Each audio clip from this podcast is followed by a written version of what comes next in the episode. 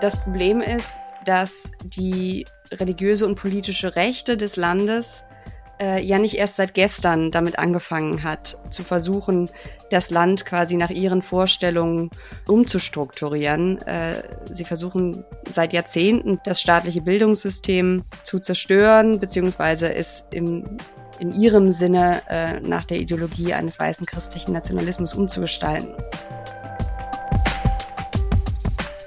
Partei, die eigentlich die Schutzmacht der Schwächsten und der Anwalt der ganz normalen Leute ist. Da ist natürlich eine Figur Babler mit seiner Geerdetheit die richtige Antwort. Ich kann eine solche wertegeleitete Außenpolitik nicht erkennen. Äh, ich, ich, kann wirklich nur eine interessensgeleitete Außenpolitik sehen, die hier und da mal das Thema Menschenrechte anstreift. Blätter Podcast von den Blättern für deutsche und internationale Politik. Hi und herzlich willkommen zum Blätter Podcast. Mein Name ist Karin Gothe. Ich bin die neue Stimme. Vielleicht haltet ihr das Juliheft ja schon in den Händen oder ihr habt schon alles gelesen und seid jetzt gespannt darauf zu hören, wie ein paar Autorinnen mehr über ihre Artikel erzählen. Drei Interviews haben wir für diesen Podcast mitgebracht mit folgenden Themen. Babler Mania in Österreich, Große Erwartungen ruhen auf Andreas Babler, dem neuen Vorsitzenden der österreichischen Sozialdemokratie. Ein Gespräch mit dem Wiener Journalisten Robert Miesig. Dann Bücherverbote in den USA. Die Historikerin Annika Brockschmidt beleuchtet für uns, mit welcher Macht der Kulturkampf nun auch in die amerikanischen Schulbibliotheken einzieht. Und nicht zuletzt Frau Leben Freiheit. Die iranischen Frauen kämpfen weiter. Nur wir in Europa schauen nicht mehr so genau hin. Wie es weitergehen kann im Iran, darüber haben wir mit Golini Atay gesprochen, Iran-Expertin und Büroleiterin des ZDF in Kairo. Neben mir sitzt mein Kollege, der Blätterredakteur Steffen Vogel. Hallo Steffen. Wir teilen ja nicht nur die Begeisterung für Podcasts, sondern auch für Frankreich, nicht wahr? Bien sûr, das ist allerdings wahr. Hallo Karin, ich freue mich, deine erste Podcast-Folge bei den Blättern mit dir machen zu können. Und ich glaube, die Hörerinnen und Hörer sind auch schon neugierig, ein bisschen was von dir zu erfahren. Du bist ja auch ein bisschen rumgekommen in der Welt. Also ich bin ja Islamwissenschaftlerin und darum hat es mich als Journalistin immer in die arabische Welt gezogen. Also ich war in Syrien noch vor dem Bürgerkrieg, ich habe im Libanon gelebt, ich habe in Kairo gearbeitet. Ja, und von diesen Erfahrungen hast du ja auch später dann in Deutschland noch profitieren können. Natürlich habe ich mich viel mit außenpolitischen Themen dann beschäftigt. Als Redakteurin bei der Süddeutschen Zeitung, beim Deutschlandradio. Und ganz konkret nach 2015 habe ich dann auch in einem Start-up syrischen und irakischen Flüchtlingen geholfen, hier in Deutschland anzukommen. Aber das Thema Migration beschäftigt uns ja hier auch bei den Blättern. Genau, gerade auch im aktuellen Heft. Ähm, wir haben einen sehr spannenden Text von Volker Heinz und Frank Wolf. Die fragen nämlich, was die zunehmend verschärfte Abschottung in, in Europa, die ja jetzt mit dem Beschluss in Luxemburg nochmal äh, massive Form angenommen hat, was diese Abschottung eigentlich mit uns macht im Inneren. Was bedeutet es, wenn wir uns zunehmend mit Mauern und Grenzen gegen Menschen abschotten? Was bedeutet das für uns, die wir in einer liberalen Demokratie leben wollen? Was haben wir denn noch in der Juli-Ausgabe? Ja, wir merken es hier auch in diesem warmen Büro. Der Sommer hat Einzug gehalten und mit dem Sommer stellen wir uns den Problemen der Dürre. Und da haben wir einen spannenden Text des Journalisten Uwe Ritzer, der beschreibt, wie Deutschland zunehmend unter Wasserknappheit leidet, der aber vor allen Dingen auch an zehn Punkten aufzeigt, was man noch tun könnte, um einen Wassernotstand zu verhindern. Und mit dem Sommer beginnt jetzt auch die lang erwartete ukrainische Gegenoffensive gegen die russischen Besatzer. Noch bevor diese Offensive richtig begonnen hatte, haben wir hier eine Debatte gehabt, ob man diesen Krieg nicht äh, schnellstmöglich, egal wie, mit einer Friedenslösung beenden sollte. Wir haben auch einen entsprechenden Text im Heft von Fabian Scheidler, der dafür ganz stark plädiert. Aber vor allen Dingen haben wir zwei große Texte, die aufzeigen, was das Problem an dieser Forderung ist. Da ist zum einen der Politikwissenschaftler Reinhard Wolf, der sich sehr genau anschaut, was die ordnungspolitischen Vorstellungen der russischen Elite für Europa sind und der daran zeigen kann, wie schwer es sein wird, angesichts dessen einen Kompromiss äh, anzusteuern. Und dann haben wir einen Text von Alexandra Madwirtschuk, die für das äh, Center for Civil Liberties in Kiew im letzten November den Friedensnobelpreis entgegengenommen hat. Und sie macht nochmal sehr deutlich, dass jeglicher fauler Kompromiss, der darauf hinausläuft, dass die Ukraine Gebiete abtreten muss, bedeutet, dass man Zivilisten Folter, Mord und Massengrab äh, ausliefert und plädiert deswegen ganz stark dafür, dass der Westen mit seiner Unterstützung der Ukraine äh, keinesfalls nachlassen darf. Also ich finde es gut, dass die Ukraine wieder ein Schwerpunkt ist in diesem Heft. Um welche Länder geht es denn noch? Wir sind wieder sehr international, schauen unter anderem in die Türkei nach dem Wahlsieg von Recep Tayyip Erdogan und lassen uns erklären, warum dieser vermeintliche Triumph sich als Pyrrhus-Sieg erweisen könnte. Wir schauen nach Uganda auf die Kampagne gegen queere Menschen. Wir schauen ähm, nach Ägypten, wo die Sicherheitskräfte vor zehn Jahren ein Massaker an Demonstranten verübt haben. Wir werfen einen Blick äh, an die Grenze von den USA und Mexiko. Vielen Dank, Steffen. Gern geschehen.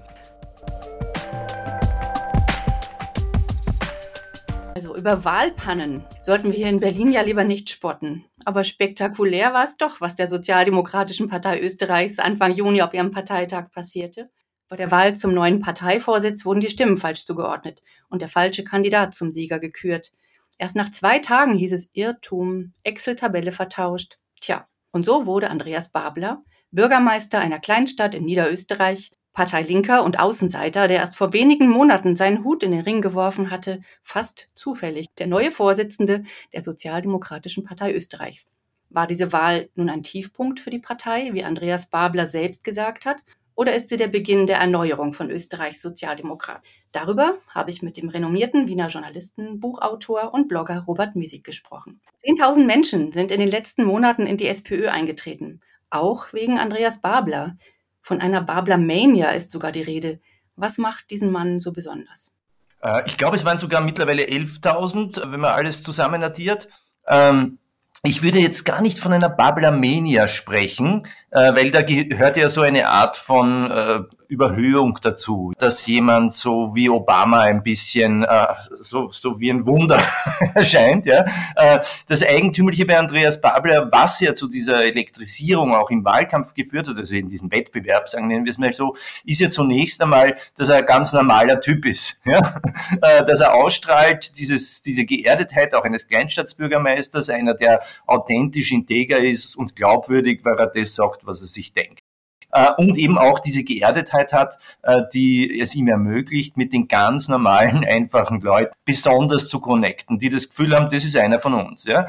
Das ist, glaube ich, die Stärke von Andreas Babler und in Wirklichkeit, glaube ich, auch ein bisschen diese Wette, die diese Partei jetzt eingegangen ist bei der Wahl ja, von ihm als Parteivorsitzende, dass gewissermaßen diese persönlichen Charakterattribute, jetzt mal ganz unabhängig von der politischen Ausrichtung, aber diese Charakterattribute, integer, volkstümlich, glaubwürdig, dass das äh, der Partei Glaubwürdigkeit in einer äh, oder Vertrauen wieder schafft in den Milieus, wo sie Probleme hatte in der letzten Zeit, diese dieses Vertrauen zu haben.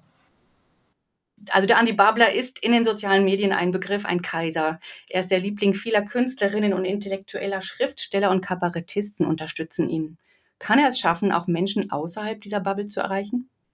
Sicherlich, das hat er ja auch geschafft. Also erstens mal, im, er hätte ja in der Mitgliederbefragung nicht 32 Prozent geschafft als, als Outsider-Kandidat, wenn das nur eine Bubble gewesen wäre. Das haben wir immerhin 110.000 äh, Parteimitglieder mitgestimmt und er hat 32.000 Stimmen davon bekommen. Das ist das Erste. Und zweitens hat er dann auch beim Parteitag die Mehrheit bekommen, weil sie eigentlich letztendlich das Erste ist. Ich meine, äh, überlegen wir uns das mal. Das ist ein Underdog- und Outsider-Kandidat, der am Ende dann auch einen nicht unerhebliche Teile des Funktionärs- und Parteistruktursapparat hinter sich versammelt hatte, weil sie in ihm die beste Chance für diese Partei gesehen haben.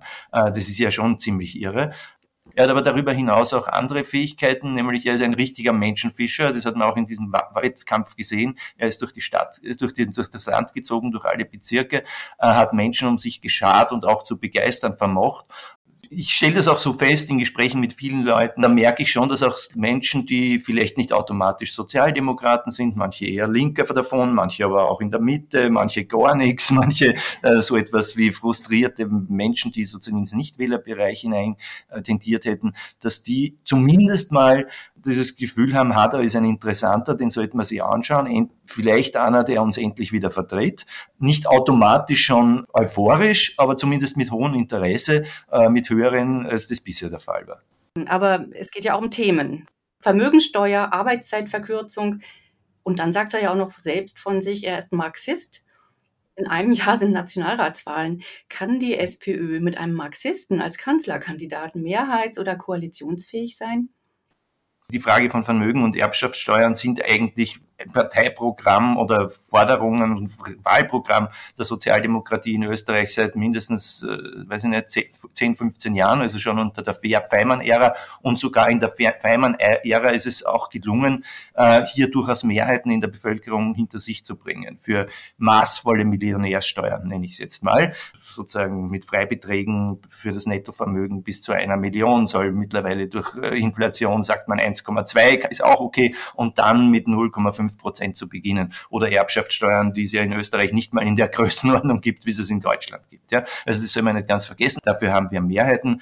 Und da vertritt Babler das Gleiche, was die Partei die ganze Zeit vertreten hat, aber vielleicht auch ein bisschen fähiger, weil es ist schon seine eine große Fähigkeit, dass er ein guter Kommunikator ist und die Geschichten, die Themen so erzählen und erklären kann, dass sie mit den Menschen connected. Die Sache mit dem Marxisten ist halt, äh, ja, äh, ich meine, hätte ich ihm nicht geraten, das zu sagen, ja, also er wurde, glaube ich, in einem Interview gefragt über seine sagen wir mal, gesellschaftsanalytischen Haltungen und er hat gesagt, er kommt aus einer marxistischen Tradition, aus der marxistischen Jugendorganisation, also der sozialistischen Jugend, äh, was sowas wie die Jusos bei Ihnen ist und da aus einem marxistischen Flügel, übrigens aus dem gleichen, wo Olaf Scholz herkommt, halt nur in einer anderen Generation.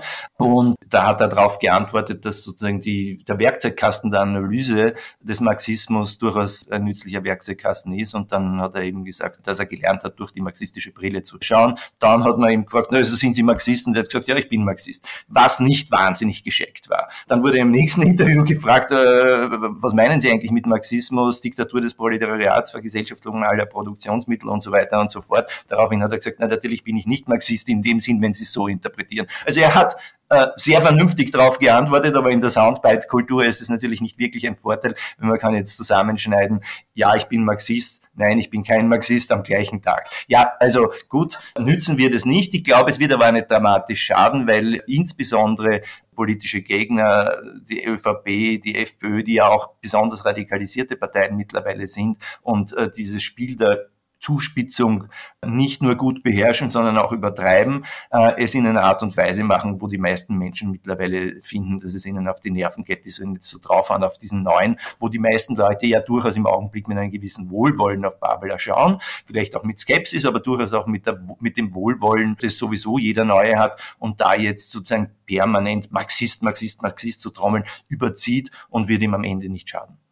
Also Sie sehen da keine reale Gefahr, dass er sich mit diesen Positionen zu einer linken Minderheitspartei entwickelt? Äh, ich sehe natürlich eine gewisse Diskreditierungsmöglichkeit aufgrund verschiedener Positionen, die er in seinem Leben schon gehabt hat. Ja, der politische Gegner wird es sozusagen trommeln und ausschlachten bis zum geht nicht mehr. Ich sehe aber darin auch eine Chance, weil er versucht ja auch diese Position einzunehmen, diese symbolische Position. Da ist jetzt einer, der erstens mal als Outsider an die Spitze der Partei gelangt ist und der der Vertreter der ganz normalen, einfachen Leute ist, auch gegen ein korruptes äh, Freundelwirtschaftssystem, wie wir es in Österreich haben, äh, bei dem alle mitmachen, außer die FPÖ, die sozusagen immer so tut, als würde sie außerhalb stehen. Wenn der dann von allen angegriffen wird auf überziehende Art und Weise, dann kann man aus dieser Schwäche oder aus diesem Problem auch eine Stärke machen, so wie beim Judo. Ja? Also komischerweise aufgrund dieser überziehenden Angriffe, die der Babler jetzt seit 13 Tagen oder 15 oder wie lange jetzt schon Parteichef ist, ausgesetzt ist, hilft ihm gleichzeitig die Gegnerschaft in die Position zu kommen, in der er eigentlich sein will, nämlich die des quasi Robin Hood. Vor allem das Thema Asylpolitik polarisiert seit einiger Zeit das Land, nicht nur Österreich im Übrigen. Aber die rechte FPÖ steht in allen Umfragen klar auf Platz 1. Sie punktet vor allem beim Thema Migration und hat seit den letzten Wahlen um 13 Prozent sogar zugelegt. Wie will Andreas Babler diesen Rechtsruck aufhalten? Natürlich, es lässt sich nicht bestreiten, dass das Migrationsthema in Österreich ein besonders zentrales ist, auch weil es die, wir haben die FPÖ gewissermaßen seit äh, fast 40 Jahren als mehr oder weniger rechtspopulistische Partei, die sehr stark auf dieses Thema setzt und in der, in der Folge auch die ÖVP, erinnern Sie sich an die äh, Sebastian Kurz Jahre, äh, die da gewissermaßen in einer Art von Überbietungswettbewerb mitgemacht hat. Ja, dadurch ist, hat dieses Thema eine Zentralität auch erlangt. Jetzt mal völlig unabhängig von, der, von den realen Fakten. Das ist das Erste. Das Zweite ist, dass ich aber durchaus in Frage stellen würde, die, die Interpretation, dass es primär dieses Migrationsthema ist, das die FPÖ stark macht. Erstens mal ist es generell die Unzufriedenheit mit dem politischen System, wo auch die Sozialdemokratie in den letzten Jahren es nicht gelungen ist, da eine, eine glaubwürdige Alternative zur Regierungspolitik und eine glaubwürdige Antwort auf die politische Krise des Landes selbst zu geben. Das heißt, wesentlich wäre auf dieser Ebene der FPÖ gewissermaßen den Rang wieder abzulaufen. Ja, und dazu punkten. Andreas Babler hat gesagt, die Aufholjagd oder das Comeback der Sozialdemokratie startet jetzt. Und das ist ein Comeback äh, mit sozialen Fragen, äh, mit einem glaubwürdigen Vertreten der Anliegen derjenigen, die sich nicht richten können, die große Mehrheit äh, der Bevölkerung, von denen ja auch viele das Gefühl haben, das soll man ja nicht vergessen, dass die, die haben lange Zeit dieses Gefühl gehabt, es gibt überhaupt niemand, der ihre Interessen vertritt. Es ist überhaupt niemand, sie haben Probleme und es gibt schon nicht mal jemanden, der sie überhaupt wahrnimmt. Ja, das ist ja die eigentliche Triebkraft des Aufstiegs des rechten Populismus gewesen. Und da ist, kann man es nennen, die Möglichkeit Babler, ja, nennen wir es mal so, die Möglichkeit Babler, der Versuch einer Sozialdemokratie, darauf eine Antwort zu geben für diese Linie, nämlich zu verkörpern, ja, wir sind wieder die Partei, die eigentlich die Schutzmacht der Schwächsten und der Anwalt der ganz normalen Leute ist. Da ist natürlich eine Figur Babler mit seiner Geerdetheit die richtige Antwort. Andreas Babler ist Bürgermeister einer Kleinstadt. Sehr beliebt in Treiskirchen, ja, auch wiedergewählt, aber er hat keinen Sitz im Parlament. Er hat keine Erfahrung in der nationalen oder internationalen Politik. Die EU nennt er ein aggressives militärisches Bündnis. Mit Verlaub, ist es nicht etwas anderes, eine Kleinstadt von 19.000 Menschen zu regieren, als ein ganzes Land von 9,1 Millionen?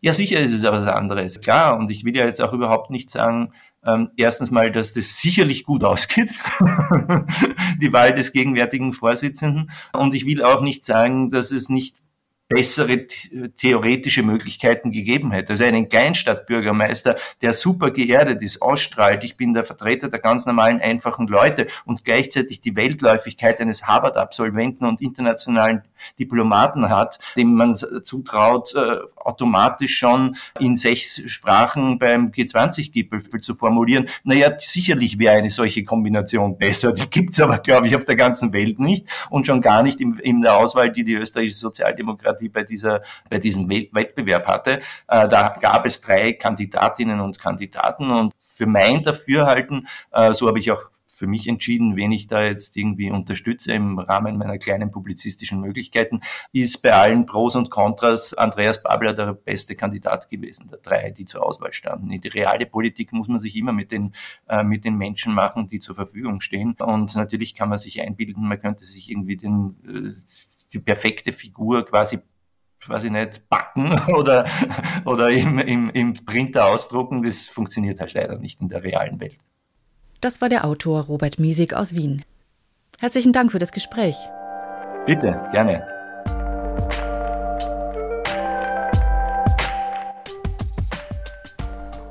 Eine Kindheit ohne Harry Potter, ohne Winnie Pooh oder das Tagebuch der Anne Frank? In den USA werden immer häufiger Bücher wie diese aus den Schulbibliotheken entfernt, auf Druck von besorgten Eltern und ihren Vereinen. Die Bücher seien unpassend für Kinder. Unter den verbotenen Autoren sind Nobelpreisträgerinnen, Namen wie Toni Morrison oder Margaret Atwood. Die amerikanische PEN-Vereinigung schlägt Alarm. Allein im letzten halben Jahr ist die Zahl der Anträge auf Buchentfernung um 30 Prozent gestiegen. Annika Brockschmidt, Journalistin und Buchautorin, beobachtet den Kulturkampf in den USA sehr genau. Liebe Frau Brockschmidt, was sind das für Leute, für Vereine, die auf die Schulen Druck ausüben, um angeblich problematische Bücher aus ihren Bibliotheken zu entfernen? Das handelt sich da tatsächlich nicht um besorgte Eltern in Anführungszeichen, die äh, ihre Kinder schützen wollen oder gar eine, ich sag jetzt mal, organisch gewachsene Graswurzelbewegung, sondern wir haben es hier zu tun mit der gezielten Mobilisierung zum Großteil von rechten Gruppen, die sich gerne das Schlagwort der Elternrechte auf die Fahnen schreiben und äh, den Kinderschutz um so eben den Eindruck zu erwecken, dass es sich hier um ja eine reine Elternbewegung handelt und nicht um das, was es eigentlich ist, nämlich einen Arm eines größeren politischen Projekts. Sie meinen die politische und religiöse Rechte, die sich kurz vor den Präsidentschaftswahlen nochmal richtig ins Zeug legt. Um welche Bücher geht's denn da genau? Und warum sollen die eine Bedrohung für die amerikanischen Kinder sein? Es geht um Bücher, die Themen wie strukturellen Rassismus oder persönliche Rassismuserfahrungen von schwarzen Menschen und People of Color darüber berichten oder über LGBTQ-Themen, die Existenz von LGBTQ-Menschen überhaupt thematisieren. LGBTQ-Themen werden als pornografisch verunglimpft und das geht eben einher mit, mit dem traditionellen queerfeindlichen Narrativ, dass die Existenz von LGBTQ-Menschen an sich schon aggressiv sexualisiert sei, dass diese Menschen pädophil seien, dass sie eine Gefahr für Kinder darstellen würden. Und dahinter steckt die falsche Vorstellung der in Anführungszeichen sozialen Ansteckung. Ein weiteres ideologisches Kampfgebiet sind für diese rechten Organisationen Bücher und Autorinnen, die über die Existenz von Rassismus schreiben, sei es jetzt in Bezug auf amerikanische Geschichte, auf gelebte Rassismuserfahrungen in der Gegenwart oder auf strukturellen Rassismus in der Gesellschaft allgemein, in Institutionen. Also wenn die jetzt so ein Buch in der Schule lesen von Toni Morrison zum Beispiel, was kann denn da groß passieren in den Köpfen der Kinder, außer dass sie Empathie empfinden für Menschen, die von Rassismus betroffen sind? Das ist das Problem. Genau das ist die Angst das würde ja bedeuten, also wenn man, wenn man Bücher liest, die sich mit Rassismuserfahrungen auseinandersetzen, müsste man erstmal anerkennen, dass es die gibt. Je nachdem, in welchem Teil einer rechten Bewegung man sich, dieser rechten Bewegung man sich befindet, gibt es unterschiedliche Spielarten, wie das abgestritten wird, die, ich sage jetzt mal, im, im bürgerlichen Mainstream salonfähigste ist die der sogenannten Farbenblindheit. Also das wird dann schnell zu wer Rassismus auf Rassismus aufmerksam macht, äh, der ist ja selbst rassistisch, weil wir sehen ja keine Hautfarbe. Aber es geht um verschiedene Dinge. Also erstens, dass man Empathie empfinden könnte, dass man sensibilisiert wird für überhaupt die Existenz von Rassismus oder gar strukturellem Rassismus. Und drittens, äh, das ist jetzt äh, bezogen auf diese, diese Angst, dass Rassismus und dass Rassismus in der Geschichte der USA im Unterricht behandelt wird, sei es jetzt im Geschichtsunterricht oder weil im Englischunterricht die entsprechenden Bücher gelesen werden. Dahinter liegt die, die Angst, dass an dem legitimationsstiftenden Mythos der religiösen und politischen Rechten, nämlich dass die USA zwar einerseits äh, von weißen Christen für weiße Christen gegründet wurde, dass es aber eben gleichzeitig ein, und jetzt kommen wir wieder zur sogenannten Farbenblindheit, dass äh, die aktuelle amerikanische Gesellschaft eben eine ist, wo jeder es schaffen kann, wo es keinen Rassismus gibt. Und wenn an diesem Mythos gerüttelt wird, indem man eben faktenbasierte Geschichte lehrt, dann stürzt, dann droht das ganze Legitimationskonstrukt des weißen christlichen Nationalismus, auf dem diese Bewegung ideologisch aufbaut, in sich zusammen. Also dieser Kulturkampf, der da im vollen Gange seit einiger Zeit schon ist, der wird eben auch noch verschärft durch äh, einige republikanische Bundesstaaten, die neue Gesetze erlassen haben in den letzten anderthalb Jahren. Und diese Gesetze erleichtern es, Bücher zu entfernen aus Bibliotheken aber auch sogar Lehrkräfte zu verklagen. In Florida zum Beispiel, wo sich Gouverneur Ron DeSantis schon in Stellung bringt für den Präsidentschaftswahlkampf. Wie ist denn die Situation für die Lehrkräfte in solchen Bundesstaaten, wenn sie mit ihren Schülern oder Schülerinnen über sexuelle Orientierung sprechen wollen?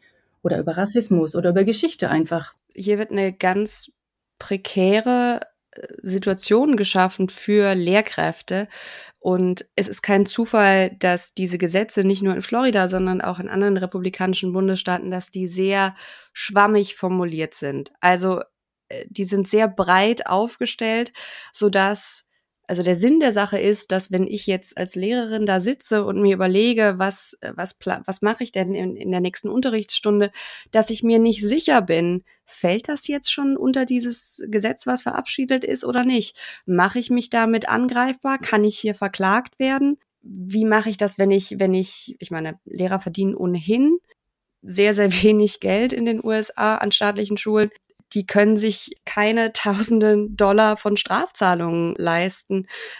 Das soll eine quasi eine automatische Selbstzensur, also noch bevor es überhaupt zur möglichen Klage kommt, bewirken, indem man eben so ein ein Klima der, der Unsicherheit und der Kontrolle schafft. Und es hat ja tatsächlich eine ganze Reihe an Gesetzen jetzt gegeben, die nicht nur unter Lehrenden, sondern auch unter Personal in Bibliotheken, unter BibliothekarInnen Unsicherheit schaffen soll, Angst vor Geld und vor Freiheitsstrafen, was dann wiederum dazu führt, dass man sich also quasi eher präventiv aus Angst davor verklagt zu werden, gegen den Einsatz oder die Besprechung bestimmter Bücher oder Themen entscheidet. Und gleichzeitig haben einige Gesetze eben auch autoritäre ja, Kontrollelemente.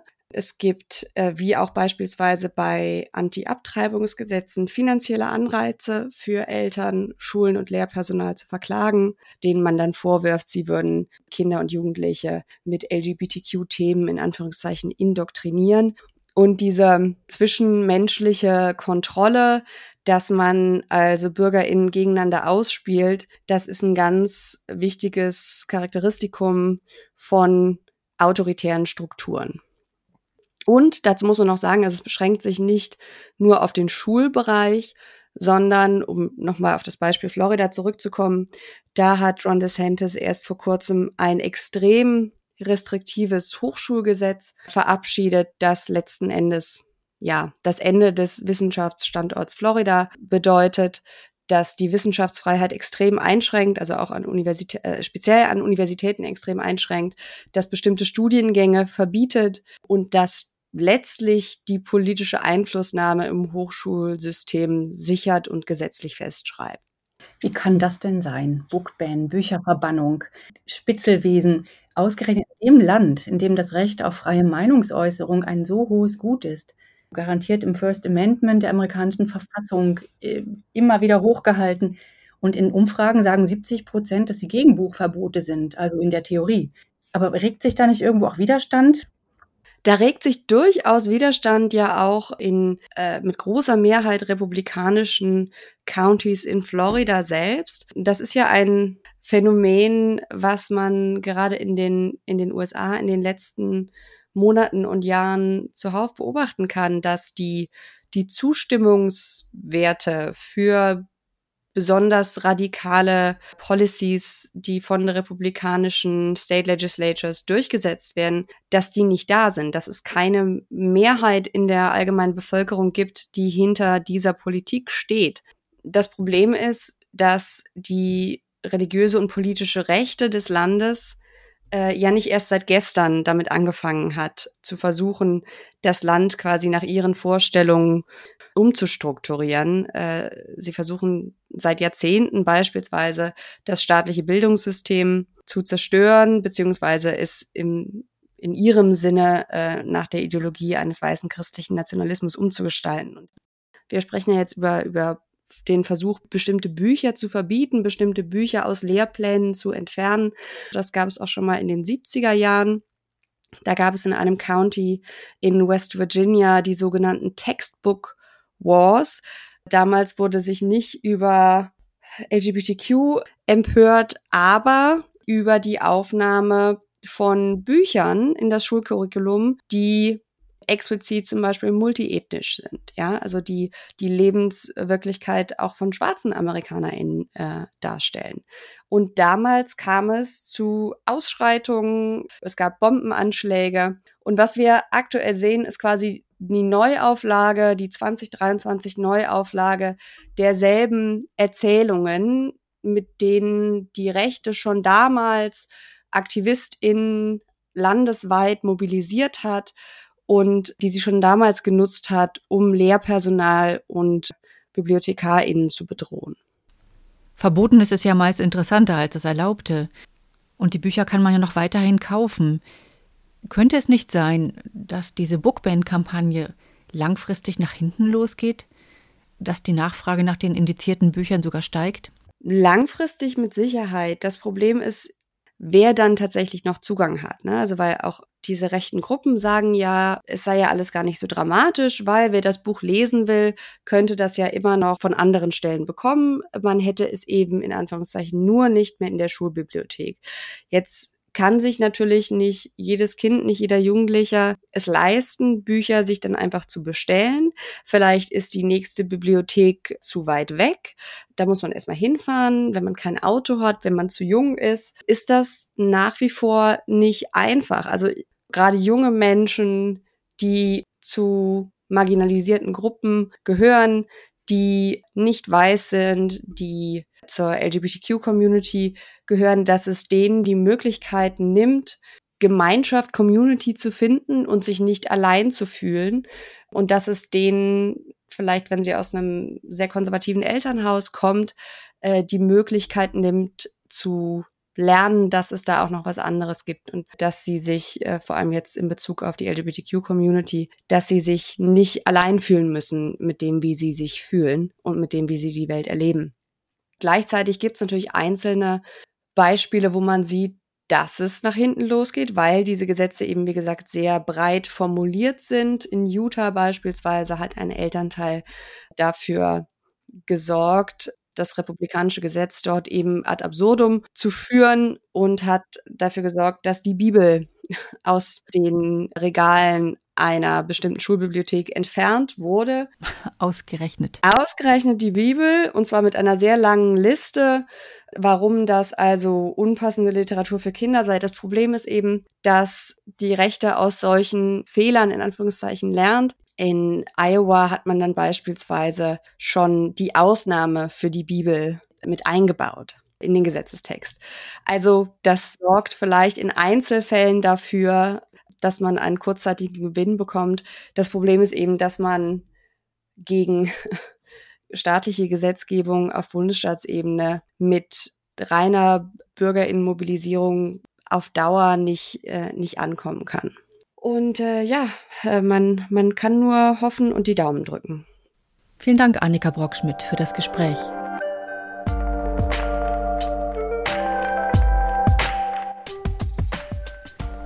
Seit September letzten Jahres, seit dem gewaltsamen Tod der jungen Kurdin Mahsa Amini, gehen im Iran die Menschen auf die Straßen und riskieren ihr Leben, um gegen das Regime zu protestieren. Ein paar Monate hatten die mutigen Frauen, die ihre Kopftücher öffentlich verbrannten, die tanzten und sangen, die Aufmerksamkeit der ganzen Welt. Aus Solidarität schnitten sich die Promis die Haare ab. Im Februar gab es einen Grammy für den Protestsong der Opposition, Boroye. Das Regime reagierte wie immer – mit großer Brutalität, mit Folter und Hinrichtung. Aber auch wenn die westliche Welt nicht mehr so genau hinsieht, die iranische Opposition macht weiter. Steffen Vogel und ich, wir freuen uns, dass wir jetzt mit Gulini Atay sprechen können. Sie ist ZDF-Büroleiterin in Kairo, Iran-Expertin und sie steht in engem Kontakt mit vielen oppositionellen Frauen im Iran. Hallo, Frau Atay. Wie geht es den Menschen im Iran jetzt, die ihr Leben für diese Proteste riskieren? Also auf der einen Seite höre ich in meinen Gesprächen immer wieder sehr viel Depression angesichts dieser Repressionswelle, angesichts der Hinrichtungen, angesichts der immer wieder neuen Strafen für ähm, in Anführungszeichen Verbrechen wie ohne Kopftuch auf die Straße zu gehen. Auf der anderen Seite höre ich aber durchweg auch von Hoffnung, dass die Menschen, wie Sie sagen, nicht mehr dastehen, wo sie vor zwei Jahren standen, am dunkelsten Punkt des, des, des Schachtes sozusagen, sondern tatsächlich einen Punkt erreicht haben, der etwas lichter ist. Also von, von dem aus man so ein bisschen den Himmel sehen kann. Ich glaube, diese Parallelität ist immer wieder in den Gesprächen herauszuhören. Trauer, weil man beginnt, sich mit den Familien der Hingerichteten auseinanderzusetzen, weil die sozialen Medien überschwemmt werden mit Zeugnissen ihres Lebens. Wie hat Nika gelebt? Welche Erfindungen hat der kleine zehnjährige Kian Pirfalak in der Schule präsentiert? Welche Begabungen hatte er? Es, es gibt unzählige Fotos und Videos, wo man diese Menschen kennenlernt. Viele Abgründe, die sich da auftun. Man beginnt sich mit Fällen zu beschäftigen von politischen Gefangenen, die nach der Haft verstorben sind, äh, wo man nicht weiß, sind das Selbstmorde gewesen, sind das die Nachwirkungen gewesen von Tabletten, die ihnen zwangsverabreicht wurden im Gefängnis. Auf der anderen Seite aber auch das Gefühl der Solidarisierung auf der Straße, das nach wie vor anhält. Wenn Frauen zum Beispiel auf der Straße ohne Kopftuch auftauchen und eben von Männern ermutigt werden, diese Art von Widerstand, von zivilem Widerstand weiterzuführen, obwohl diese Männer dafür ökonomische Konsequenzen in Kauf nehmen müssen. Konsequenzen wie, dass ihr Restaurant oder ihr Café geschlossen wird, auch dauerhaft geschlossen wird. Vor kurzem wurde eine internationale Messe in Raswin einfach beendet, also einfach der Laden wurde dicht gemacht und versiegelt, aufgrund der Tatsache, dass viele Frauen ohne Kopftuch dort aufgetaucht sind. Ich glaube, diese Solidarisierungserfahrungen, dieses Ermutigen, dieses Anfeuern, diese und nach wie vor Frauen als Agents of Change und als Impulsgeberinnen, das ist tatsächlich etwas, das weitergeht. Aber eine politische Bewegung mit konkreten Forderungen sehen wir im Iran noch nicht. Sind mit der brutalen Niederschlagung der Aufstände auch die politischen Initiativen im In- und Ausland verstummt? Wir sollten uns ähm, bewusst machen, dass wir einem wirklich übermächtigen Regime gerade gegenüberstehen, das mit unglaublicher Unmenschlichkeit agiert, in dessen Geschichte es mehrere Hinrichtungswellen gegeben hat.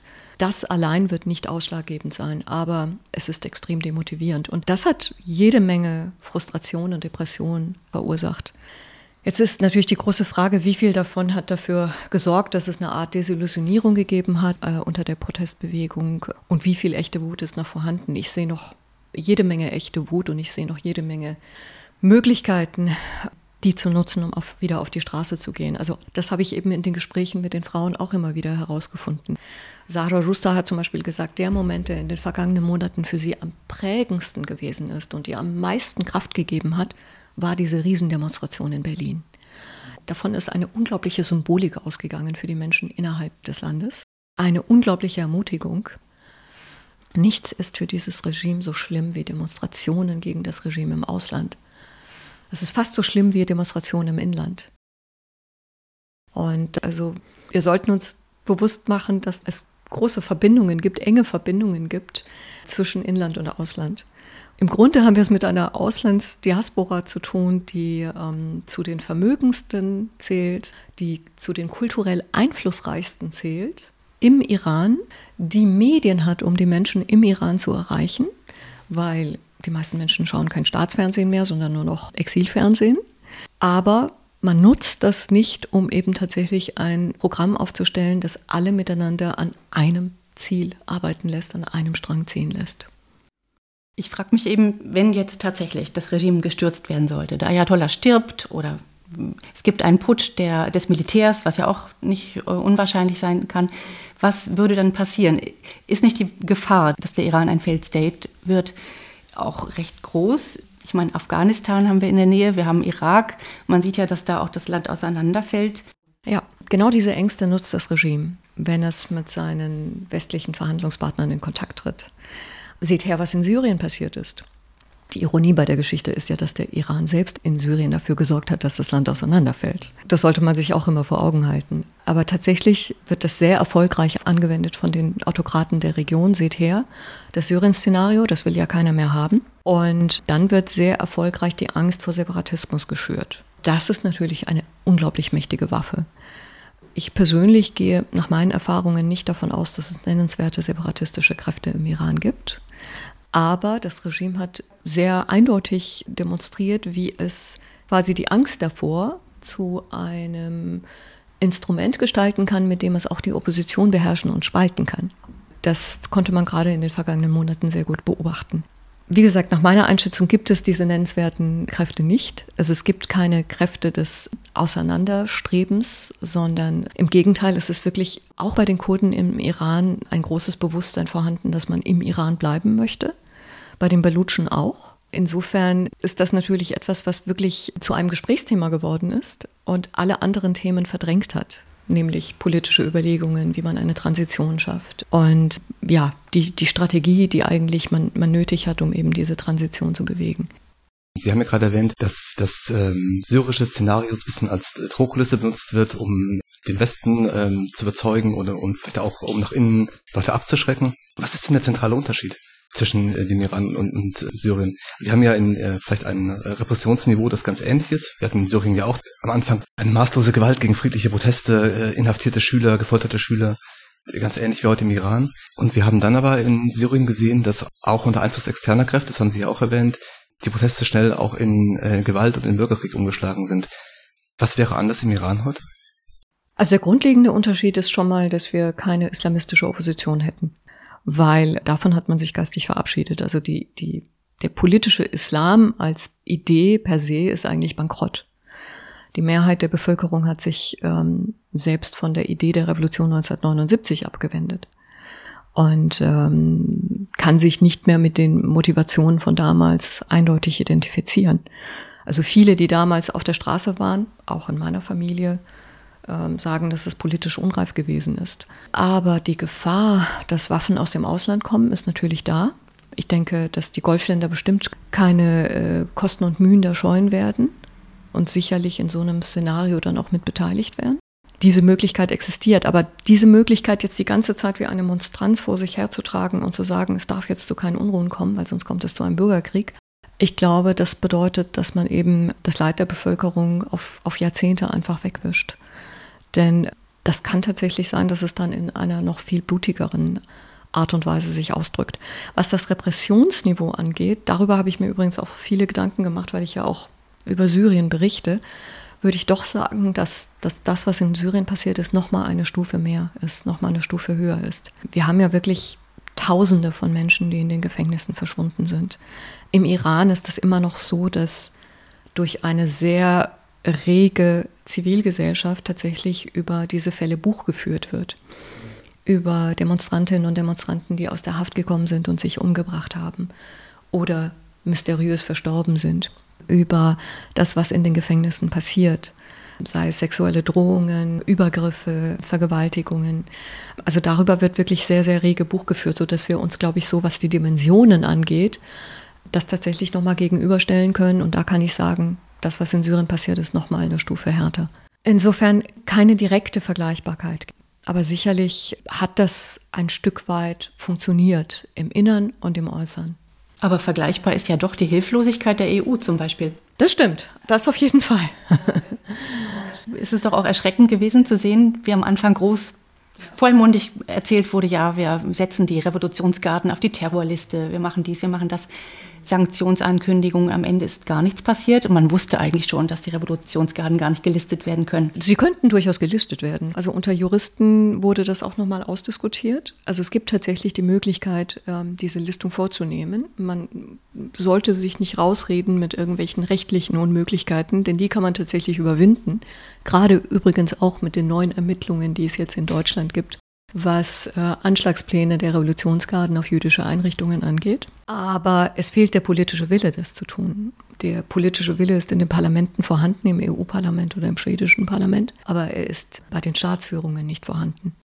Es ist natürlich besonders bitter, gerade jetzt in der vergangenen Zeit mitzuerleben, wie der Iran im Grunde eskaliert mit einer beispiellosen Zahl an Hinrichtungen, gerade auch in den ersten Monaten dieses Jahres. Und wir erleben auf der anderen Seite, dass es seit 2018 immer mehr verkauftes iranisches Öl gibt. Wir haben jetzt gerade eine Hochphase, sprich, dass die Amerikaner da ein Auge zudrücken, einfach das übersehen, dass die Amerikaner auch mit den Chinesen nicht in Verhandlungen treten, ja, ihr, ihr dürft hier nicht so viel iranisches Öl kaufen. Also es gibt da keinen Druck, der irgendwie aufgebaut wird. Wir sehen, dass Belgien einen verurteilten iranischen Terroristen freilässt, um im Gegenzug dafür europäische Geiseln freizubekommen. Man stellt ja fest, also das britische Außenministerium stellt fest, dass der Iran gerade eine UN-Resolution missachtet, indem es Drohnen schickt an Russland, die Russland gegen die Ukraine einsetzt und vielleicht bald im Oktober sogar Raketen. Faktisch sollte ja aus dieser Feststellung erfolgen, aus dieser amtlichen Feststellung, dass der Snapback-Mechanismus eingeleitet werden soll von einem der Vertragspartner des Nukleardeals von damals. Und das würde bedeuten, dass alle UN-Sanktionen nochmal in Kraft gesetzt werden. Das passiert aber nicht. Das passiert seit geraumer Zeit nicht. Also man sieht, man hat eindeutige Belege, dass Iran eine Resolution bricht, eine UN-Resolution, aber man agiert nicht. Wir sehen, dass die Amerikaner in eine Art Deal getreten sind oder zumindest daran arbeiten mit dem Iran, den ich als Deal, No Deal bezeichne.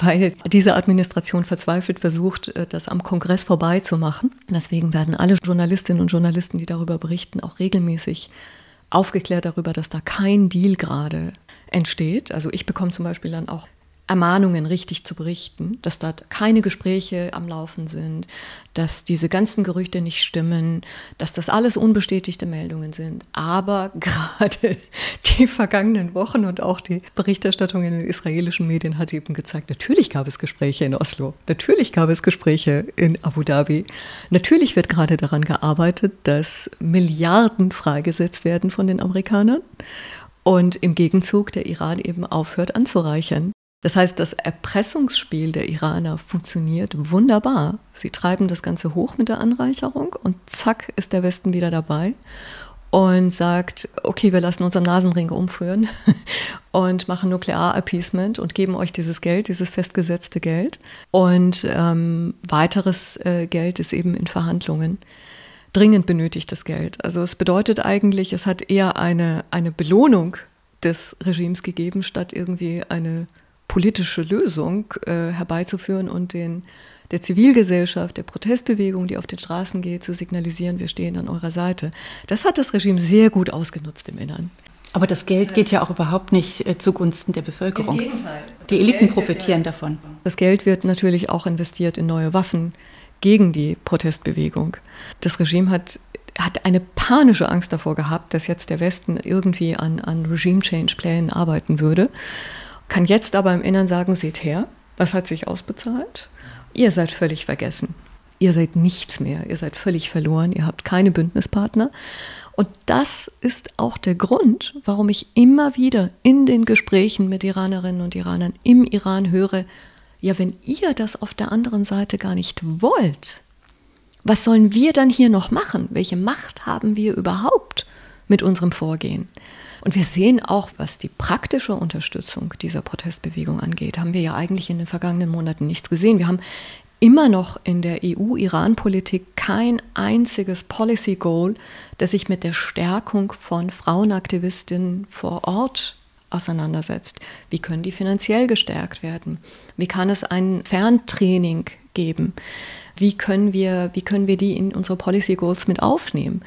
Das hat es ja in den vergangenen Monaten nicht gegeben. Es ist im Grunde das gleiche Instrumentarium, mit dem wir in den letzten Jahren auch mit dem Iran umgegangen sind innerhalb der EU. Dabei haben wir eine Außenministerin, die feministische Außenpolitik machen wollte. Richtig, wertegeleitete Außenpolitik hieß es zuerst und dann feministische im Koalitionsvertrag. Aber ich kann eine solche nicht erkennen. Äh, ich, ich, kann wirklich nur eine interessensgeleitete Außenpolitik sehen, die hier und da mal das Thema Menschenrechte anstreift und äh, von Werten spricht. Aber der Iran wäre natürlich ein Paradebeispiel dafür, um zu sagen, diese Zivilgesellschaft, diese Protestbewegung, das sind unsere Wertepartner und die müssen wir unterstützen. Aber was eben jetzt passiert ist, dass ja, mit dem, mit dem Regime quasi ähm, Handel betrieben wird. Nuklearhandel, würde ich sagen. Wo sind Sie denn die Hauptmotivation? Ist es vor allen Dingen die Sorge vor der Stabilisierung? Ist es die Sorge vor der Bombe? Oder ist es vielleicht auch ähm, ein Faktor, dass man sich lieber an, an das Böse, das man kennt, äh, klammert und statt sich auf eine Opposition einzulassen, von der man nicht weiß, wer, wer der Anführer ist und was man erwarten kann? Ja, das sind tatsächlich valide Gründe. Einerseits, man hält sich an den, den man kennt. Das ist immer noch das sicherste Szenario, an den Feind, den man zu kennen glaubt. Ich gehe immer noch davon aus, dass die Europäer und gerade auch diese US-Administration den Feind auf der anderen Seite nicht wirklich kennen, sein missionarisches Weltbild nicht kennen, seine, sein, seinen Imperialismus nicht kennen. Insofern nimmt man auch in Kauf, dass dieser Gegner eben weiterhin in der Region Unfrieden stiftet. Es überrascht mich, dass Sie sagen, gerade die USA würden diesen Feind nicht kennen, weil die, die Einflussnahme des Iran äh, auch im Libanon, in Israel, im Irak, die ist ja eigentlich bekannt. Und man weiß ja eigentlich, dass, dass äh, die iranische Außenpolitik diese Region äh, destabilisiert und äh, Terrorgruppen finanziert. Eigentlich sollte man dann doch erwarten, dass da mehr Druck hinter wäre, offensiver zu, zu agieren. Anscheinend nicht mit dieser beiden Administration, die, also ich glaube, mit dieser Mannschaft kann es keinen neuen Wind geben, kann es keine, keine neue Wahrnehmung eigentlich des Iran geben. Insofern glaube ich, dass es jetzt für Präsident Biden darum geht, vor November 2024, vor den Wahlen, dieses kleine Sicherheitsrisiko da unten im Iran ein bisschen mehr in den Griff zu bekommen, so dass er sich auf seine eigentlichen Aufgaben konzentrieren kann. Aber es geht nicht um eine Unterstützung der Protestbewegung. Also wenn Unterstützung für die Protestbewegung darin besteht, Apple-IDs freizuschalten für die Iranerinnen und Iraner, dann sehe ich das nicht als Unterstützung an. Was wäre denn das, was die internationale Gemeinschaft tun könnte? Es gibt etwas sehr Grundlegendes, das man hätte tun können in den vergangenen Monaten. Und dass man das nicht getan hat, zeigt mir eigentlich, dass man wirklich kein Interesse an dieser Bewegung hat. Das ganz Grundlegende wäre, dass man zum einen versucht, an humanitären Visa zu arbeiten für die Familien der politischen Gefangenen, der Hingerichteten. Das hat es jetzt in Einzelfällen gegeben. Aber es ist nie irgendwie ein systematisches Programm äh, daraus geworden, wie zum Beispiel unter Merkel 2009 nach der Grünen Bewegung im Iran, ähm, wo iranische Journalistinnen, Aktivistinnen zu Hunderten Zuflucht im Ausland gefunden haben. Sehr schnell, sehr gezielt, sehr systematisch. Eine solche grundlegende Überlegung hat es nicht gegeben.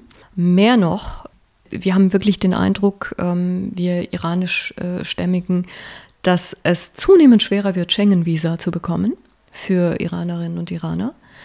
Man muss sich vorstellen, dass auf der einen Seite es durch die politische Aktivität in der Diaspora jetzt unmöglich geworden ist, wieder in den Iran zu reisen, weil wir alle auf dem Radar sind und weil, wie es im neuen Verfassungsschutzbericht ja auch heißt, es eine aktive Bedrohungslage für uns gibt in Deutschland. Und auf der anderen Seite aber eben Schengen-Visa immer weiter erschwert werden, zum Beispiel indem die deutsche Botschaft mit einer Einrichtung zusammenarbeitet, wo man Geld zahlen muss, um einen Termin zu bekommen. Und je mehr Geld man zahlt, umso schneller bekommt man dann einen Termin. Die Art und Weise, wie mit Antragstellern dort umgegangen wird, die Ruppigkeit, die Gleichgültigkeit, die Art und Weise, wie dieses Unternehmen Daten klaut, die Schwierigkeit, innerhalb eines Jahres ein Visum zu bekommen, rechtzeitig. Das erlebe ich selber immer wieder im bekannten Verwandtenkreis im Freundeskreis. Das eigentlich, das ist etwas sehr Grundlegendes. Also wenn wir von wertegeleiteter Außenpolitik reden, dann setzen wir ja auch einen Handlungsmaßstab an unser eigenes Verhalten. Und diesen Maßstab sehe ich nicht in solchen Visaprozeduren, in solchen Antragsprozeduren. Im Gegenteil, da sehe ich eine Missachtung ähm, demokratischer Rechtsauffassung wenn wir nicht gewillt sind, daran zu arbeiten und es uns egal ist, dass auf irgendwelchen iranischen Kulturfestivals in Deutschland dann eben keine iranischen Schauspielerinnen und Regisseure eingeladen werden können, weil das Visum einfach zu lange dauert, dann sollten wir auch aufhören, irgendwelche Preise zu vergeben an die iranische Protestbewegung und uns ehrlich machen. Ich habe jetzt noch mal eine letzte Frage. Sie berichten ja mit großer Leidenschaft auch über die Menschen, die sie treffen, die sie kennen und über Frauen im Iran im, im Besonderen, ähm, zuletzt auch in ihrem Buch Die Freiheit ist weiblich. Und sie selbst sind ja als Kind auch aus dem Iran gekommen mit ihren Eltern. Ähm, wie geht es Ihnen denn persönlich, wenn Sie sich jetzt diese Protestbewegung und das, die Schwierigkeiten dieser Protestbewegung, die sie aktuell hat, ansehen? Nicht gut. Absolut nicht gut. Ähm, ich habe vergangene Woche anderthalb Stunden mit der Familie telefoniert und äh, ich konnte danach tagelang nicht einschlafen. Weil ich einfach diese, diese mangelnden Möglichkeiten, die es dort gibt. Also oft höre ich das Wort, nee, wir sind nicht mehr in der dritten Welt, wir sind in der fünften Welt. Ich mache mir große Sorgen, was die Strategien dieses Regimes angeht, das ja ähnlich wie Syrien auch ein Narkostaat ist.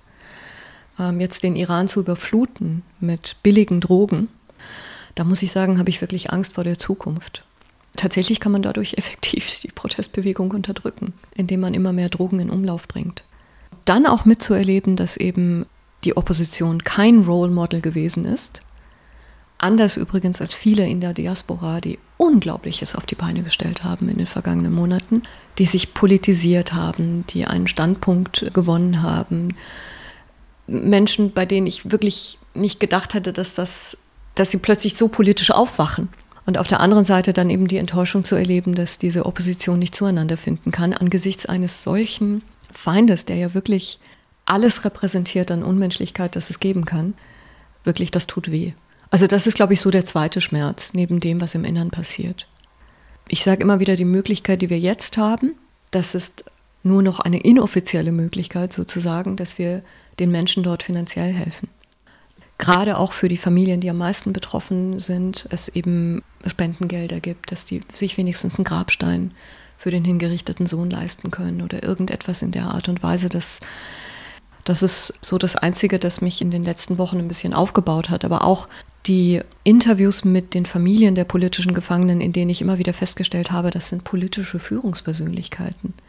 Das sind wirklich Menschen mit einem großen politischen Bewusstsein, die wirklich ein Asset sind für den Iran der Zukunft. Insofern ja, also viel Schmerz, ein bisschen Hoffnung, aber vor allen Dingen Schmerz über die vergangenen Monate. Herzlichen Dank, Golini Atay, dass Sie bei uns waren. Steffen Vogel und ich, wir wünschen Ihnen alles Gute. Und wir sind schon gespannt auf ein weiteres Buch aus dem Iran. Danke für das Gespräch.